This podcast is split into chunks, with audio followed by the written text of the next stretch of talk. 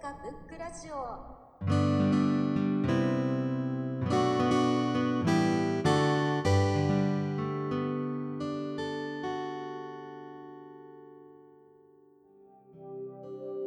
宮沢賢治の「銀河鉄道の夜」がすごく好きです。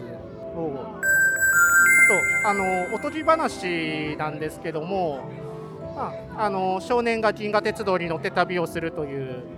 のがまあ大筋なんですけどもやっぱりその列車の描写であったり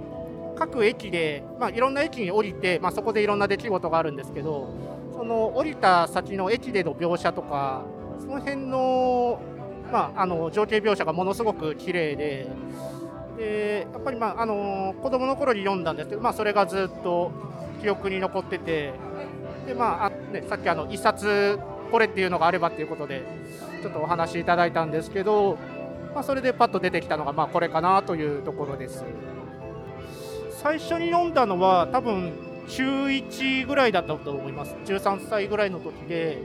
でそれであの中学の時読書感想文ってありますよね。あれでその銀河鉄道の夜で感想文書いて賞を取ったんですよね。だからまあ余計覚えてるっていうのもありますね。やっぱりそのいろんな駅で降りた時の、まあ、そこでの情景なんですけどまああの綺麗なんですけどやっぱりちょっとあの寂しさみたいなところも少し描写に含まれてて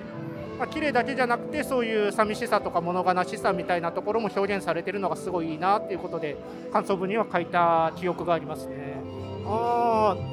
でしょうね大人になってからは多分読んだことが多分読み直したことがないから、まあ、ちょっと想像にはなるんですけどやっぱりその子供の頃よりもそのあの宮沢賢治が描写してた寂しさとか物悲しさみたいなところっていうのはやっぱりちょっとよりリアルに実感できるのかなと思いますね。その作者自身もなんかすごく貧しい中であの童話を書いたりとか、まあ、そういうあの、まあ、あの清く清く貧しいあの製品っていうような生活をしてたと思うのでやっぱりちょっとその子供の頃っていうのはやっぱりあの親に守られて生活をしててこう自立してっていうところがないので自分で大人になって実際に生活してみて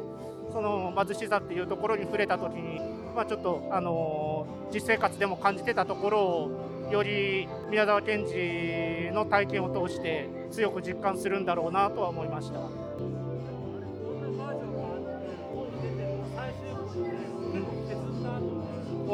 あそうなんです。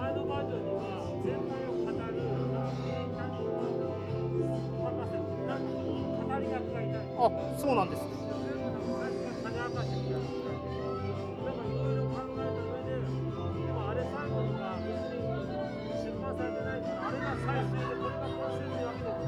ねあそうなんです。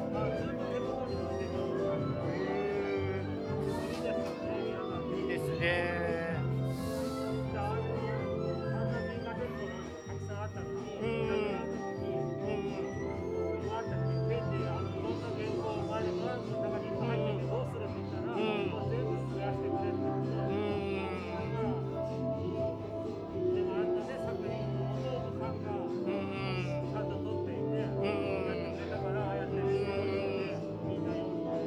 そこはもう本当に感謝ですよね。本当にね。素晴らしいですね。そうですね。あの出身地のあの岩手の花巻に記念館があるらしくて、でまあちょっとそこにもいつか行ってみたいなと思ってますね。なんか自分の生活をなんかすごく生活となんかこう真摯に向き合って生きていたっていうのがなんかあったので。視聴ありがとうございました。次回をお楽しみに。大阪ブックラジオ。